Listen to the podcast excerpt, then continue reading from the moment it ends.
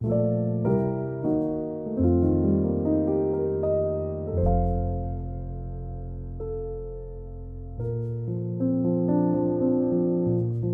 位听众，大家好，欢迎来到慢读漫谈。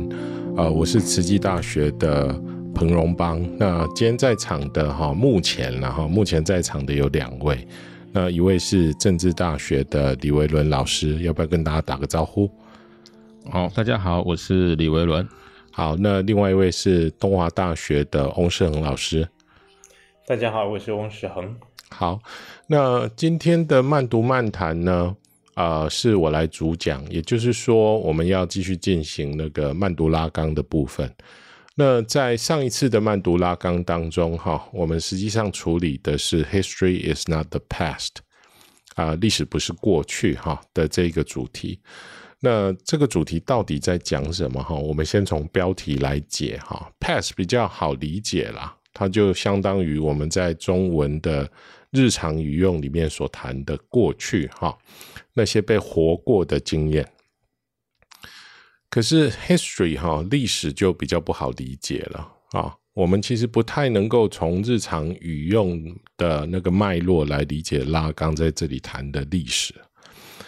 因为在日常的语用里面，我们是从书哈写成文章。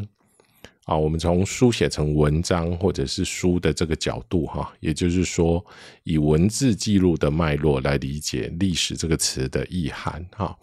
那可是我希望在这边呢，我们要从拉冈自己的话语当中去捕捉他讲的历史到底是什么意思。所以哈，我们会从他啊，在 Seminar One 十二页哈英文的读本下面的这一个段落哈，History is not the past。啊、uh，History is the past in so far as it is historized in the present。好，中文的翻译是历史不是过去哈，历史是在当下历史化的过去。那从这里哈来把握他所要说的历史的意涵到底是什么啊？那我们上次当然有大略提到这一段话哈，不过我还是觉得这段话其实很值得细细的来看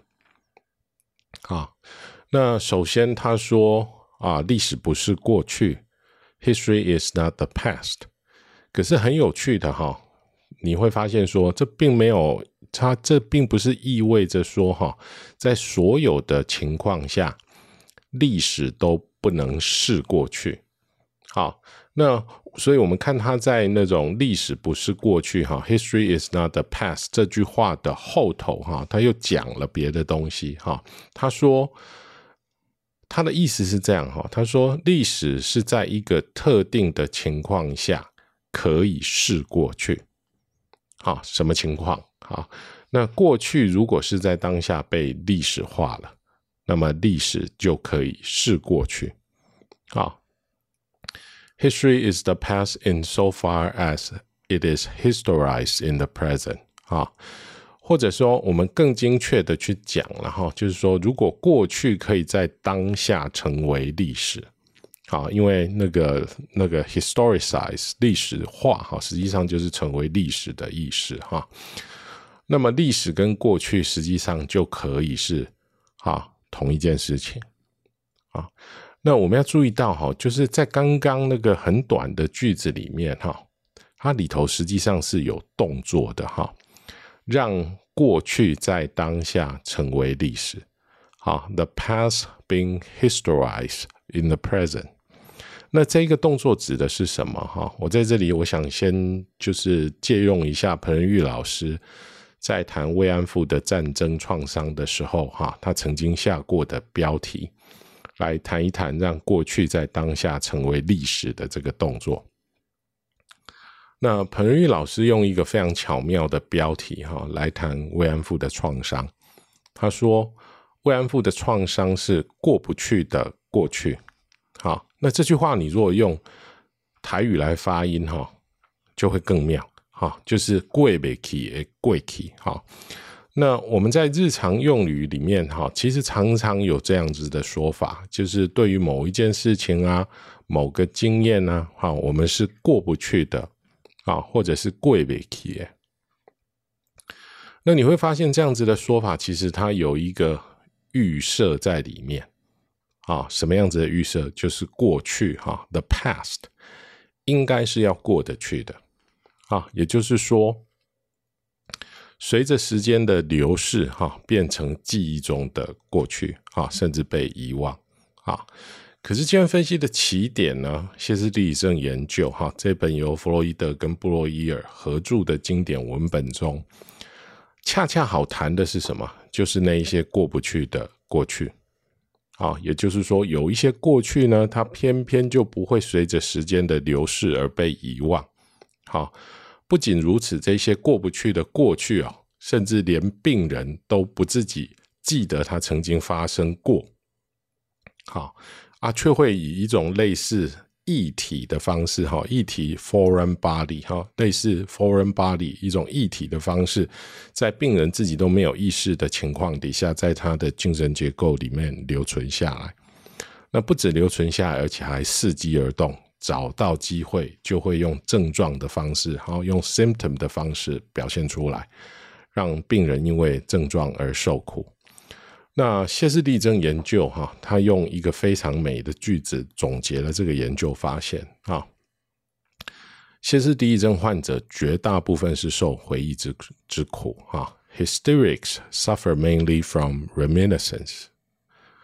那沈志龙老师在《音雅与聆听》啊，《音雅与倾听》的这本书里头呢，他则是用回忆之恶哈来指称这种症状式的记忆或者是回忆。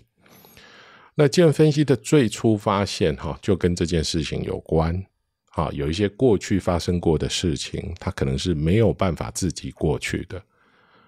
好，因为它从一开始就是用一种非常可疑的过去这种方式存在，因为病人其实没有意识，哈，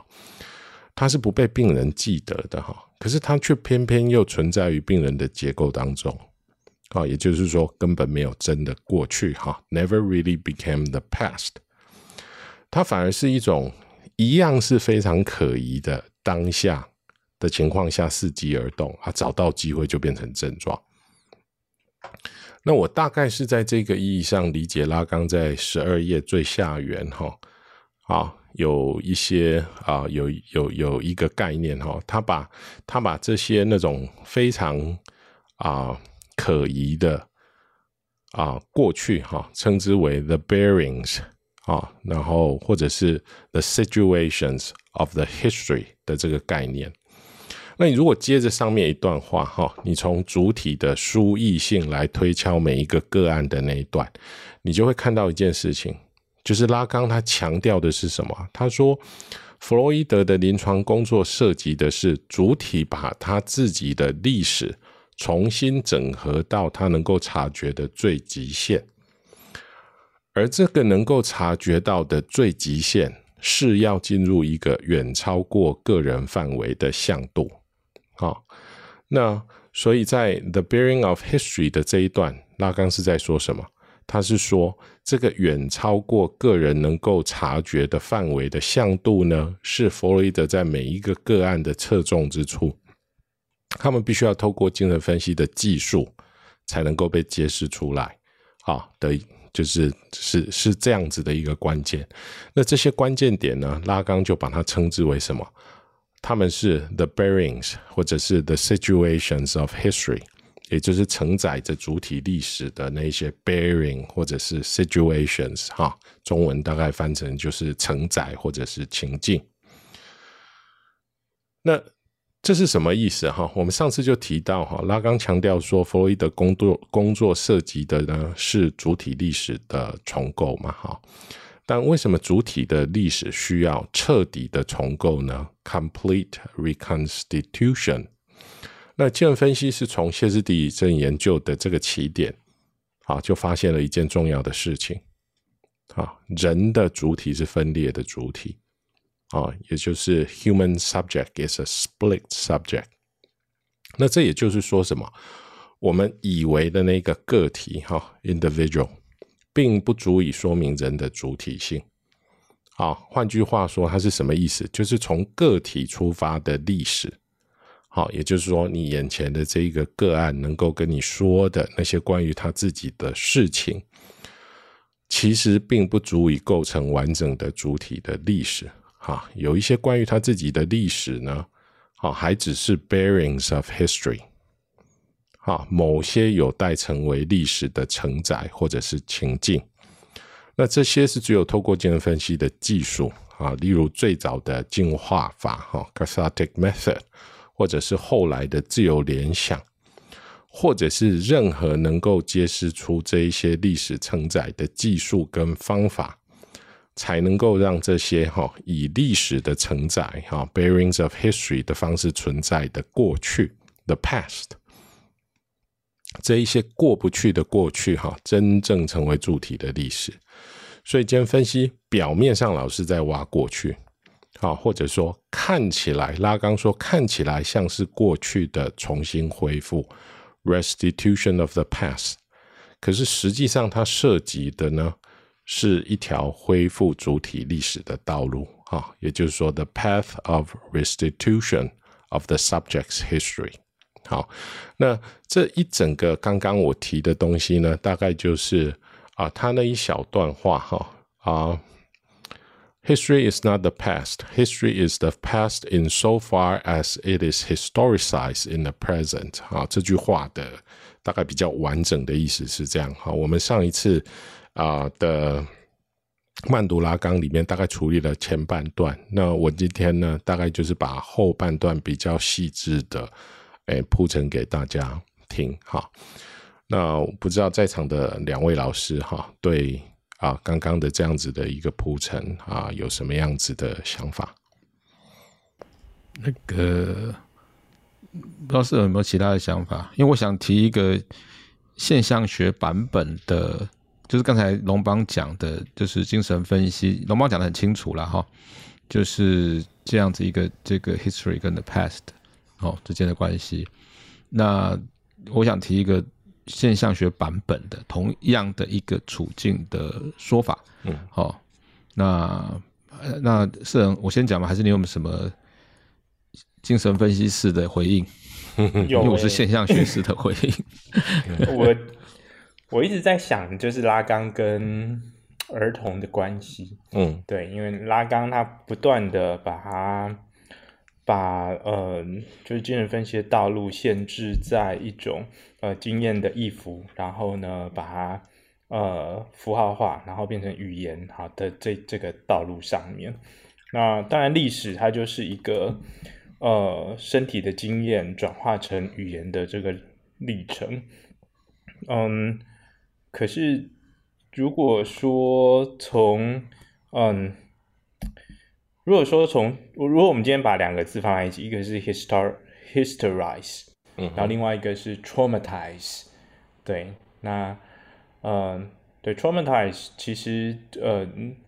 呃，当然它可以意指的是在创伤的当下，那我们被这个 trauma 它所呃临身的这个过程，那但是它也有另外一个意思，就是说，嗯、呃，在在呃，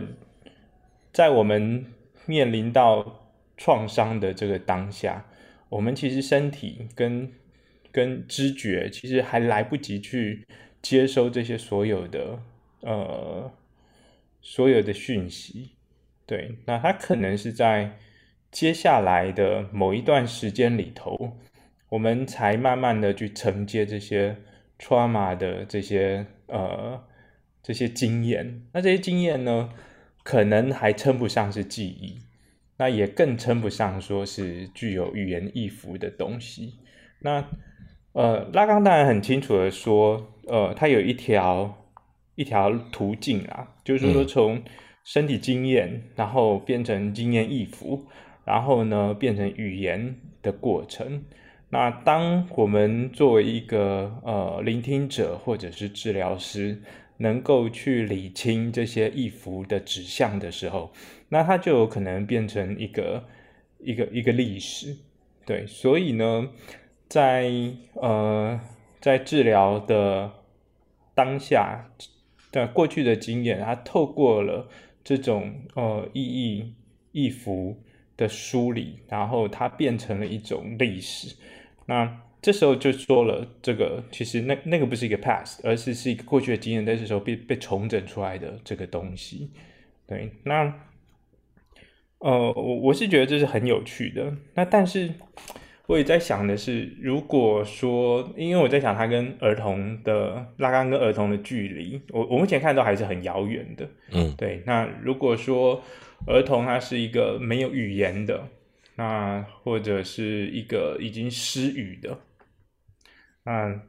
那他其实他的经验，呃，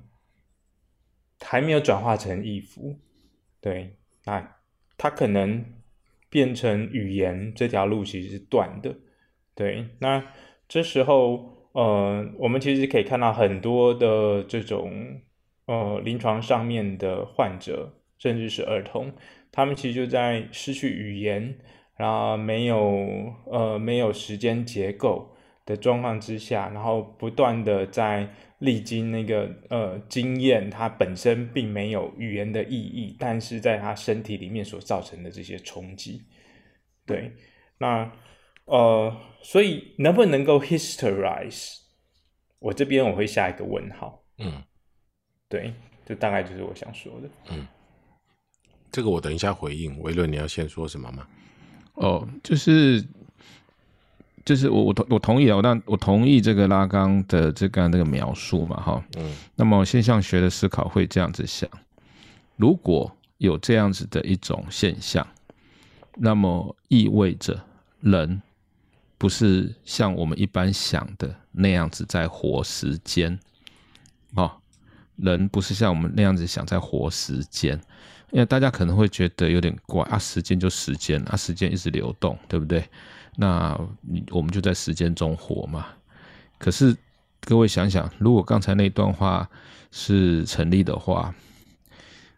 就算哈，就算我先这样讲，他可能比较容易理解。就算真的有一种自然时间一直在流动，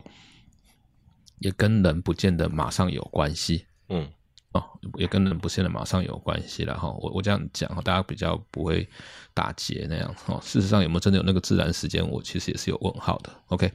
好，那么所以呢，当我们说就是历史或过去的时候呢，其实我们已经误认了，好，已经在时间中进行误认了。为什么哈？现象学不，或或者我换个想法来讲，我就说现象学是会说他的未来从来没有到来。哦，刚才讲没有过去化，没有历史化，现象学会说他未来从来没有到，迟到的未来啊，或者说就是那你其实想起来是同一件事情嘛，嗯、对不对？哦，想起来是同一件事情。因为这边是讲的是过不去的过去，嗯。对对对对，那是从来没有来的未来。嗯，好，那么从来没有来的未来呢，就是就是停在那边嘛。那为什么我们会说哦是 regression 啊？好，或者刚才讲说没有过去了哈？因为我们先以为现在活在我们前面这个人跟我们是同一个时间的，嗯哼，对不对？好，所以呢，他有一个过去没过去。可是这是个假设了，我刚才讲，时间不是你想的那样子活的，人不是那样子活时间的。也就是说，现象学会说，这个问题在于我们已经先设定它跟我们是在同一个时间。好，那因为现象学会谈你的设定是你的你的你要 applicate 你的设定嘛，你要弦歌你的设定，那你知道时间也是你的设定。嗯哼，好，那。所以呢，一旦你这样子想的时候呢，那你就会发现说，前面这个人从来没有长大过，从那件事情发生过哦，你可以这样想了哈。所以我我以前有谈过一件事情，就是说，在你面前的人是谁？哦，在你面前的是谁？我我常常问，在督导的时候，我就问说，哎，你觉得问那个心理师说，你觉得那个个案几岁？其实呢，我这样子问的时候，通常大部分心理师他都会说出一个相对来讲还蛮精确的一个猜测，就是我觉得他像八岁，哦，我觉得他才差不多，嗯，就是就是看起来就是很像，可能四级，可是我觉得他像十六岁、十四岁这样子，哦，嗯，那所以所以就是那个感，那个直接的感觉，哈，如果你不要设定在你面前这个四十岁，他就是十四十四岁，好，那那呃，所以我刚才讲哈，那个现象学会说哈，第一个是这个人如何活他的世界，如果我们把这些时间也能够选割起来，你可以看到他活在那一个那一个年纪，那个年纪他是现在，所以他没有跟你共时间。好，他没有跟你共时间，好，这是第一个。OK，好，那那所以我刚才讲，他从来没有未来，好，没有未来。那要 historialize，就是要呃历史化，哈，就是是一，就像刚才世恒讲的啦，哈，就是要进入语言啦，哦，但是进入语言不见得一定历史化了，哈，就不不一定时间时间化，但是。要活时间，一定要活那种线性时间哦。要进入语言，要进入语言。那进入语言之后，才会说我过去怎么样？好，我过去怎么样？OK。但是我刚才讲哈，并不是每个人说我过去怎么样，他真的就过去了哈。这其实，嗯、放入语言的确会帮助，或者是是历史化的一个很重要的一个观点。那一个一个一个过程，但是它不是。重要就是说，它不，它不一定，它不是充分，就是一定进入历史，一定会进入语言，一定会过去了哈。对，那所以呢，所以刚才呃，这个这个诗人讲说，小孩子他其实是可能尚未有语言，好，那或者某种情况，他在还没有有时间之前，他时间就坏掉了。像我我。我不是有一篇文章谈那个受伤的时间性吗？好，我谈的是那个家内，就是儿少性侵害。好，就是说线性时间，其实线性时间的发展相当晚呢，大概是要 teenager，要要 teenager 之后才会完整有个线性时间的的这种呃生活的结构。那在那个之前，比如说这个受到家内性侵，或者跟父母亲。断了这个联系，那那个小孩子就没有线性时间轴啊，所以呢，他就不会有未来，他不会有未来感哦，所有的事情都当下。那这样的小孩，我们说他们是很冲动的，对不对？我们说他的 impulse 很高哈，因为他就是好像什么事情就马上反应。事实上，是因为他没有未来，好。那所以我，我我我就是先讲到这边。就当然，这个时间是非常有趣。我相信，其实有同样的观察，就是说，总现象学刚才讲的，跟刚才拉冈拉康连讲的是是一样的。但是在陈述它的时候呢，会有这样子不同的版本。那我我是觉得这个提供给大家去想一想，就是说，现象学跟精神分析的这个版本的差异，其实它构成了这这两个学问或者两个看法哦。可以交流跟相异的地方，嗯哼，对，嗯哼好，那我先呃呃从一件事来，从或者说从一个观点上面来回答维伦刚刚的一个现象学的解读，然后再拉回到一开始那个世恒提的，就是跟儿童哈拉冈跟儿童之间的那个问题。那我想那个呃。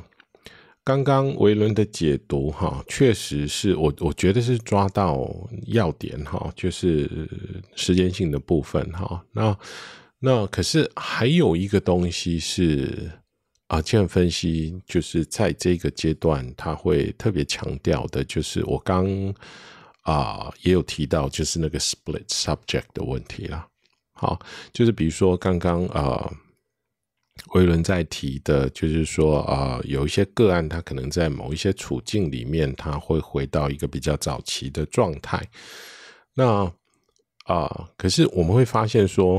啊、呃，你讲说时间，就是有一些个案，它是会回到某一些点上面，它会回到啊、比较。早期的，或者是我说过不去的过去，或者你说他在某一些点上，他有一些东西是展不开未来的那个部分。可是你后来另外提到一个东西，是可能问题比这个更大的，也就是说，啊、呃，他可能啊、呃，在那个就是线性的时间性还没有展开之前，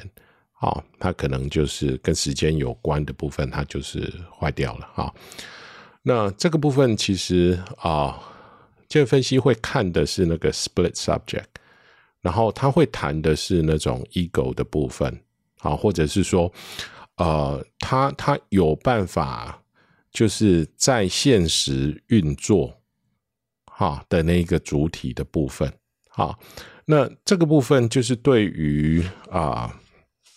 那这里就会涉及到，就是说他怎么样去看那个人的精神结构的东西，哈。那这里头当然有跟语言的关系，啊，特别说，呃，拉冈会他他会谈，然后他说，呃，那个 neurotics 啊，psychosis，就是 neurotics 啊，那个 psychosis 啊，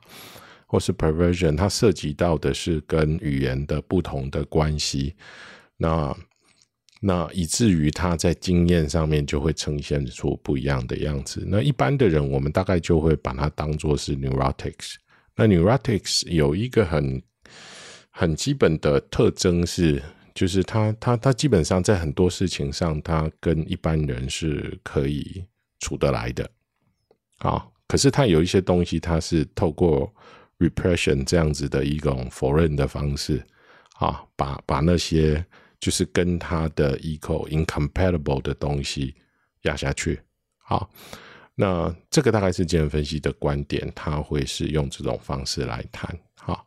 那所以这个部分是就是除了维伦刚刚提的那个时间性的假设，哈，需要被 Apple K 之外，其实甚至包括主体的同整性的这个部分，其实也是需要被 Apple K 的，哈，就是我觉得在这一个部分上面，精神分析还是可以跟现象学对话。但是哈，就是细致的部分就要看两边到底是怎么样展开对这个我们在临床上会看到的现象的理解。比如说，精神精神分析是用 split subject 来谈，那现象学会用什么方式来谈？对，我我稍微插一下，没错，就是说，嗯、呃，同样的，就是说现象学会说，你说 split 的这个主体嘛，现象学的意思就会说，嗯、那你为什么要假设？人是 continuity 或者是说 integrity in integration 的状态嘛？哈，你这是整合或是连续的嘛？哈，所以基本上就是个多元的 position 嘛？哈，就是就是说呃多元的 situated agent 哈，多元的多个的这个自身作为者嘛？哈，所以我刚才问说在你面前的人是谁？而且我不是问一次而已哦，这个 moment 跟下个 moment 可能不一样哦，哦。就是它会 shift 的嘛，对不对？如果它多元的话，嗯嗯，哦，对，没有错。所以刚才崇邦讲，就是说，就是说，这个其实是一个，呃，就是说，的确在这里，我各位可以看到，就是说，现象学跟精神分析其实募集的同样的现象，同样的临床现象这样子。嗯嗯嗯。那失衡的这个部分哈，其实是啊、呃，有一个部分会跟跟那个。啊，维伦刚刚提到的后面，我觉得比较大的那个状况相关，对不对？就是那个，呃，他他他他，其实，在我们一般以为的这个线性时间的那种活着的方式啊、呃、存在之前，其实它的那个时间性可能在更早就有一个大一点的，或者是全面性的破坏，以至于没有办法成为一般的线性的时间的那个样态嘛。嗯，对啊，有一些当然是，是创伤相关了哈，有一些可能是跟他自己的那种组成方式啊，那个部分我不敢多讲哈。可是，可是，可是，就是会会让他有一点不一样，就他活时间的方式，活跟人的关系的方式，其实会跟其他人不太一样。也是补充一下啦，我刚才讲到说，要进入语言哈，才会有进入时间的。可能性嘛，哈，或者就是那个我们看英文就蛮清楚，它会有时态嘛，哈，嗯哼，哦，那中文当然是用副词、时间副词来表达。不过另外一个我另外一个比较重要的事情是这样，就是说，就实际上我在那个儿少受性侵害那篇文章有谈到，就是说我发觉一件事情，说亲子关系哈其实是时间关系，嗯哼，就是说哈。呃，你想想看，爸爸跟爸爸妈妈跟小孩，谁有限性时间？当然是爸爸妈妈嘛，对不对？哦、嗯，小孩子而且刚生出来，他根本不知道什么叫日夜，他肚子饿了，他不舒服就就叫嘛，对不对？所以小孩子是没有时间的，哦甚至在那个时候，我们都可以说他在剥夺父母亲的线性时间，因为明天你要工作，你要干嘛？哦，那你要来照顾他。好，但是什么时候开始慢慢就是小孩子被编进了哦这个父母亲的时间当中？他获得一个时间，好，但是呢，这个时候，这个时间呢是记在父母亲那边的。譬如说，你问小孩子说：“呃，你礼拜天要干嘛？”不知道，问我妈妈。哎，他也不 care，反正就问妈妈。妈妈说要去哪里就去哪里，这样子，对吧？好，那你看 teenager 哈，哎，你问他礼拜天要不要跟我们去做什么？哈，你们家的小朋友也是一样，都已经够大了。他才不理你的，对不对？他有他自己的时间，有没有？哦，所以我们注意到哦，很粗的分啊，就是说这个青春期之前哈，或者说三四年级比较明显之前，小孩子未来时间他是记在父母亲那边的，然后父母亲帮他掌管他的时间。等到听 A 觉得他不理你，你跟他吵架的时候，意思就是说他要他有他自己的时间线，嗯，好。那么，所以我刚才讲哦，为什么我说？家内性侵或者跟父母亲的关系断裂，会破坏了线性时间。嗯哼，好、哦，因为就是亲子关系其实是时间关系。哎，我是在这个意义上讲的啦。嘿，嗯，所以过不去，不刚才讲过不去，就或者刚才是很讲小孩子，其实可能就会跟这个有关了，跟父母亲的关系有关。嘿，我我如果继续回应世恒的话，哈，因为呃，我现在在。处理的文本其实它真的就是那个成人的关联症患者的文本，哈，所以说对于这一些呃成人的关联症患者来说，那一种，因为我我觉得你前面的理解解读，我觉得我听起来没有没有问题，哈，没有问题，我觉得是是抓住的，因为因为。呃，我们很容易接着你刚刚说的话，那就可以把拉冈在后面谈的东西拿出来谈。他说：“他说，When all is said and done, it is less a matter of remembering than of rewriting history。”好，他就说，其实是跟记记不记得，其实那个好像不是重点，真正的重点是历史的重写嘛。哈，所以，所以我觉得你说的那个部分其实没有错。那只是我，我现在在这里会碰到比较大的问题，在于就是，如果说我用的方式是重返弗洛伊德的方式，然后那一个经验，其实很有可能决定了，就是我们在着重的这个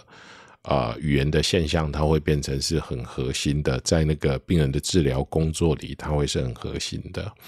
你在提的那个部分哈，我在想说我，我我是不是找个时间来抓看看有没有其他的文本来谈哈？比如说，呃，我以前的一个呃学妹，其实他们我看一下，在嗯二零二零一七年哈，他们其实呃出过一本书，叫做《Lacanian Psychoanalysis with Babies, Children and Adolescents: Further Notes on Child》。那我觉得他那个书，他虽他虽然是一个编辑的合集的文本哈，可是我我在想说啊、它里面可能会有一些啊、比较清楚整理出来的东西是，是跟那个啊、所谓的 Lacanian Psychoanalysis 他们怎么样跟儿童工作这个部分的问题。嘿，我我觉得比较细的东西可能要到那边那。比较比较粗一点的说法，大概就会是，就是说，比如说啊、呃，拉冈他开始会谈，就是啊、他会把那个伊体帕斯的状况重新谈成一个那种 the symbolic override the imaginary 的那个状态，也就是说，语言 overwrite 就是写过，就是他本来的起点可能是 imaginary 的。可是他语言写过了那个那个 imaginary 的那个那个本来用 imaginary 的方式那种结构的经验，然后变成是语言的主导性会很高。那我觉得这个部分其实，我觉得维伦前一阵子做的那个呃跟禅修有关的论文，其实我们好像可以看到一部分跟这一个部分是有关的哈，就是说他在平常的状态底下。哈，那种语言，我们虽然已经没有察觉它，哈，我们语语言已经没有察觉它，可是它其实对于我们的经验形构其实是啊很重要的。好，然后他在禅修的时候，其实会发现说，哦，这个部分语言脱落掉了，然后就是出现了一种很有趣的存在经验。嘿，好，好，我我这边两个啦，就是说第一个，嗯、我觉得对于。对于儿童的部分啊，真的，我觉得可能我也我也想去追，就拉刚他是怎么把自己跟 Anna Freud 还有 Klein 把它连接上。嗯哼，对，因为，嗯呃，呃，如果只从成人的话，的确我们会从他的失语的过程，然后去看，呃，他自己就是呃病人他的语言是怎么跟他的经验形成连结构结的。那但是如果说我们把它放在呃儿童身上的话，我们其实是在看说这个经验怎么样转化成成熟，或者说是转化成这个语言的。嗯、对，因为儿童他其实是有一段时间他们是只有经验为主体，嗯、然后呢才开始有语言的这个过程。而创伤它可能就只是一个比较高的压力，然后在那时候发生，它可能会让。经验转换成语言，这个这个这个历程，它会形成了呃形成了困难。嗯、那那呃，Anna Freud 跟 Klein 其实就是主要把他们自己的研究把它限制在这个部分啊。那所以刚刚当拉刚他说第一个部分就是当拉刚他说这个呃语言它的特质啊，就是其实还是跟经验一样，它其实是一个像是流体的这个流动的。这个这个过程，那所以我们会把历史这样子的观点，把它把它放入呃，我们对于经验转换成语言，然后形成一个主体，然后呃，甚至去建构我们病人主体的这种这种方法。那呃，前一阵子我大概就进行呃自闭症的这个研究，其实就会发现，嗯、呃。其实不只是不只是流体的特质，那甚至我们必须要去考虑到的是，嗯，真的这就比较现象学的，就是一些比较粘着的这种特性，嗯、就是说，嗯，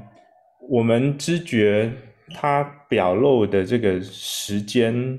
它其实是有差异的，比如说从我听到我说，从我输入到我输出，从我的接触，然后到我的，呃，到我可以去说，从经验可以变成意符，它本身就是具有时间差异的。那，呃，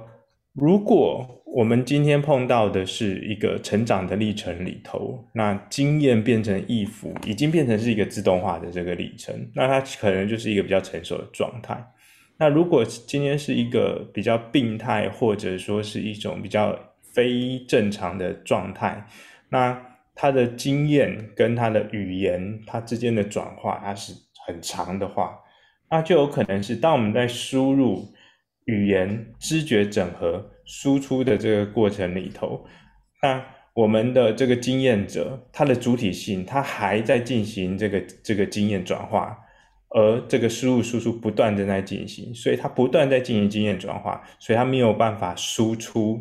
一个完整的一个语言，但是他内在却在经历跟重整这些经验。对，这这是我对于这之前对于自闭症的这个研究，我觉得一个很有趣的，就是。呃，如果我们从历史、从经验、从语言来看的话，它其实不只是流动的，而且它还具有一种粘着的颗粒的这种特性。然后第二个，我觉得也很有趣的，就是那个，因为当在谈 rewriting history 的话，嗯嗯，其实会牵涉到谁来 rewrite，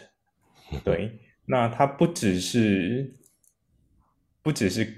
就是病人自身，其实还包括的是我们作为一个一个旁边的观察者、反应者、回应者。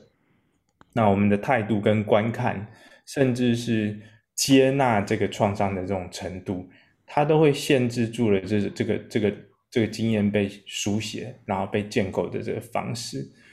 那呃，前几天的一个经验，我觉得还蛮呃，还蛮，我觉得还蛮可以说明的，就是呃，我们谈到了一个一个呃，跟一个治疗师在谈他的这个这个个案，结果呢，这个治疗师呢，他看到这个这个这个个案，一个小朋友就觉得他的呃这个小朋友其实深受了非常恐怖的事情，对，因为他的行为实在太乱了，对。那这个这个治疗师呢，他就觉得他从来没有看过这种恐怖的这种状况，那所以对他来讲，他也很恐惧，对。所以呢，我们在谈的过程里头，慢慢的梳理到了一个一个状况是，这可能是当我们在进行这种创伤的儿童的这个研究的时候，常会碰到的这个情形，就是我们的个案的的故事，我已经有意识到它太恐怖了，而我害怕这个恐怖的故事，所以我也不想要。那么快的让故事进入我们的这个关系现场，那那这个这个这个故事这个经验呢，它其实在现场有了两种的压抑，一个就是病人他本身没有办法没有办法把它形成脉络语言的这种这种压力，另外一个就是我们的陪伴者、观察者、涵容者自身。那因为我们的主体性的关系，我们没有办法让我们，我们可能进入到某种恐惧，然后或者是某种状态，我们其实抑制了这个这个历史的成型。对，我我是觉得，这当我们谈到书写的时候，我们可能就没有办法去忽略我们治疗师陪伴者作为一个聆听者陪伴的一种态度，然后呢，我们去观看。这种这种创伤成型的历程，对于这个这个这个经验本身被脉络所形成的影响，嗯，我我我这边啊、再给一点，就是跟拉冈这边比较有关的东西哈，就是我不知道两位应该多少都有熟悉他对 the imaginary 跟 the symbolic 的看法嘛哈，那 the imaginary 实际上涉及的是相对比较直觉一点的层次哈，那。啊、uh，the symbolic 的部分当然涉及到的是语言，然后拉冈会讲说，就是语言其实是给出了一个你可以跟别人在里头找到彼此位置的秩序。好，the symbolic 实际上是这一个部分。然后他讲说的 imaginary 涉及的是什么？就是他在跟别人相处的时候，哎，对于别人哈，那个别人是 the other like me。就是跟我一样的，那 the other like me 会有一个比较大的问题是什么？就是他会，就是这个如果说只有这一个位置啊，不是我站就是他站，好，所以就会变成说，那我也只是用我的方式去想象他，好，那这个部分就会变成说啊、很容易进到那一个。就是呃，我们可能后来用 sibling rivalry 在谈的那一种关系，也就是说，sibling rivalry 基本上啊啊、就是手足之间的那种啊、争吵斗争啊，它基本上就是这种比较想象的，也就是说，他会取代我，我会取代他啊，我只能从。我的角度去觉得这个人是对我有攻击性的，还是怎么样？然后他说，在 the imaginary 实际上是没有 peace 的啦，他是没有没有和平的可能性。然后真正的能够跟别人在一起，实际上还是要进到 the symbolic order。那他会提说啊，比如说他会说有一些精神结构哈。就是说，比如说啊，psychosis 的精神精神结构就会跟 neurotics 的精神结构是不同。他做那个根本的区分是说什么？就是跟语言的结构关系是不一样的。好，那这个是这个大概是是啊，所以所以就是有一些人是，比如说我们 neurotics 是啊，the symbolic write 啊 writing over。the imaginary，好，就是他他先是一个想象的东西，然后他去盖掉啊那个象征的部分去，去去重写了 the imaginary 部分，然后他他说有一些人是什么？他是他是 the imaginary 去吃掉的 symbolic，所以你听起来会觉得说啊。呃它跟那个 the symbolic 的关系不是被 the symbolic override，而是用想象的关系去用那个我们一般是把它当做是那种语言的，大家可以共存的，我们共享的那个意义秩序的那个部分。嗯，大概这就是那个对，这就是那个 neurotic neurotic 跟 psychotic 的差别嘛。你前面讲那个对被 symbolic 强力的 override 之后嘛，对不对？好，那那不过刚才。是很讲的一件事情，我也觉得比较纳闷。我不知道，比如说，等一下跟龙邦谈一下，就是说，在这个过程哈，在这个说话的过程里面，治疗师哦，分析师，那康尼尔的分析师的位置，哈，跟个案的关系是什么了哈？因为刚才其实，呃，我觉得是很讲的，我同意，就是说，要进入语言哈，其实我一直觉得那没什么大不了，就是语言，因为语言总是他人的语言。嗯，好，就是大家会觉得说，哎，我不要影响我的个案的主体发展，其实根本没那回事情。哈，那说话一定要他者，对不对？事实上，事实上，大他者就是就是话语嘛，对不对？哈，就是就是那所以呢，所以事实上要 rewriting history，就是要进入语言把它说出来，那一定要有一个另外一个人。那刚才世人有讲嘛，如果这个人本身没有办法含容即将要说出来成为故事的东西，他就不，他就他就跟个案一样把它压住了嘛，好，就不会出现，因为这是一个经验共构的状态，嗯，好，经说话是一种经验共构的状态，一定要有一个他人在在旁边。OK，好，所以说出来的话一定是跟这个他人在一起说出的。好，那么所以呃，当然就是刚才东方的讲法，就是说在语言里面你会跟他人相遇，好，或者说就是其实是类似的的一个一个东西啦。哈，那所以那所以这个就是一个呃。也是因为哈，也是因为说话它本身是一个共构的过程，这才是心理治疗哦。我认为哈，才是心理治疗成立哈的一个一个基本的这个，就是心理治疗的做法，就是要回到那个根本的语言的共构好的状态。那我就提另外一个一个另外一种治疗学派的一些呃比较。表浅的讲法啦，哈，譬如说叙事治疗，哦，他也说，哎，就是说你的故事嘛，重说你的故事嘛，那你就活在故事里嘛，所以你就有一个新的故事，你这个新的方向、新的人生嘛，哈。那可是这个事情如果没有讲清楚的话，它就变成只是一种鸡汤了，对不对？就是鸡汤，哦，就是就是，哎，我们要重讲故事。可是我们也知道，很多人就是他，我就用正向的方法讲我的故事，可是没有用。也就是说，刚才讲那个 rewriting history 不是那么简单，嗯，它不是只是你语言抓来讲一讲而已，它有一个过程，就刚才讲的跟他人的共构来说出的一个过程。如果没有这个，哦，其实你不会有一个让你可以重新或者有个得到个新的活的这个历史化。好的个人的一个一个一个一个故事，那这是这就说到一件事情，就是我们都有个迷思，就是说，呃，我们要 empower 我们的个案，我们不要去影响他，好，要让他的主体独立发展。嘿，可是如果说话本来就是两个人的时候，这件事情只是你的逃避，你逃避了跟你的个案，你逃避你会影响你个案。那为什么你要逃避？你要影响那个？因为你不负责任啊！这是我的看法。我我认为治疗师知道了自己一定跟个案共构他的故事，所以治疗师就知道自己有责任。好，这也是我在跟学生讲说，为什么你要好好学 的原因。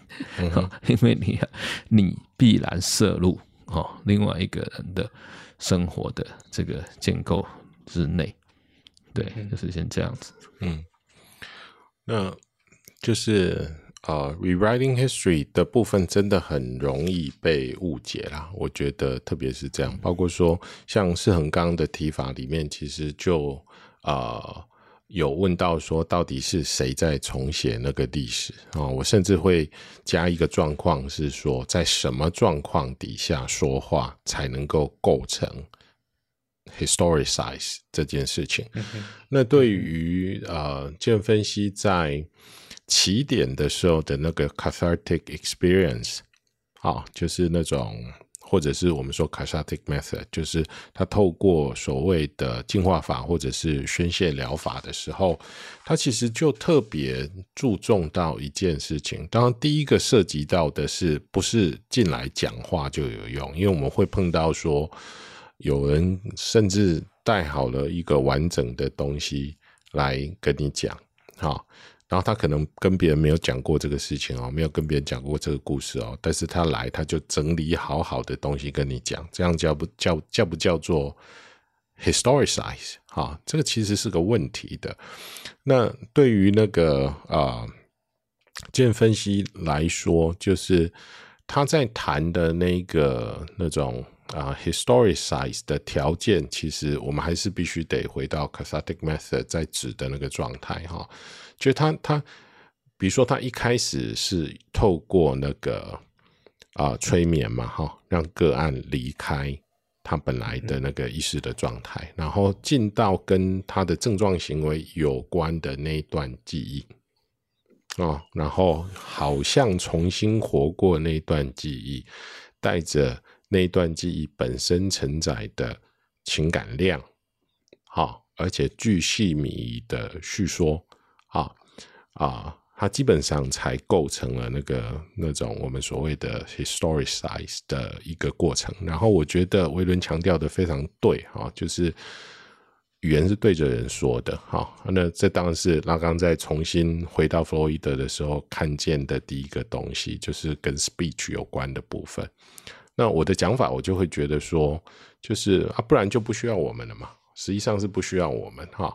那那我们在这种谈话治疗里头，其实是构成了个案的最小的社会性嘛。就是他在那个那个有没有办法在这一个关系里面，让那种让那种就是本来过不去的过去，有在这个关系里头成为历史的可能性。好，因为我们后面要讲的东西就会跟这个有关了。因为，呃，有有一些后来的经验分析的看法，就会觉得说这关系是非常重要的。好，然后拉刚一直强调的是，关系很重要，没有错，但是你绝对绝对不能忽略语言在这边扮演的功能。那个是从那个 neurotics 的个案的治疗经验里面看到的，哎，大概是这样。我我我讲另外一个可能稍微。另外一面其实跟语言有关了哈，就是 too much language，哈，太多语言哈。因为呢，各位两位不知道有没有注意到哈，就是很多人都发现一件事情，就是现在就是大学生，然后在校园里面，啊，自杀率普遍来讲升高，那不止台湾了，全球，哈。那那我觉得就是 too much language。就是要成为什么样子的人，哈，或者怎么样才能够成功的人，那个话语哈，太多了，太决太决断了，然后一直说重复的东西，就是没有其他的可能性。那这个其实让这个即将要在社会上有一个位置。想要找到话语表达自己的年轻人，哈，其实是很大的压迫。嘿，就是如果你你你你用这些话讲，因为关于成功的年轻人，大概话语只有几种。如果这几种的话语是你没办法用这个话来描述你自己的时候，你就是个 loser，就是个失败者的感觉啦。嗯，好。然后，所以呢，其实其实这是一个很麻烦的事情，而且更麻烦的事情是，如果我们不知道这件事情，我们会增加这些话语，哦，譬如说我们啊要跨域学习。拍型人才、梯型人才，对不对？好，然后呢，什么跨国移动力哦，然后什么要什么创造力，好，然后这些话语一直丢进去，可是事实上都是虚的。老实讲，我觉得连讲这些话的人都不知道那些话实的地方是什么。嗯哼，好，或他如何实，但是这些话一直抛出来，哈，一直抛出来，那么，那所以呢？这种话语太多，好，他根本还没有真正写进去，就是要怎么说呢？就是你无所适从了，哈，就是根本不知道要拿哪种哪一套话语来传的这种，好，这种状态，我觉得是一个蛮蛮蛮值得要去认识到的状态，哈，这种我们刚才谈到，那这种状态。跟时间上会有什么样的关系呢？两位，如果这个想这个，我不知道你们会不会对这个是有兴趣啊？呃，我我我接下来谈的东西就会跟这个部分有关，嗯、就是我们下一次再见到曼多拉冈的时候，就会谈到我我我会我会记住我要回应这个点，这样。好哦，那今天就到这边喽，谢谢两位。好，好，拜拜，嗯，拜拜，拜拜。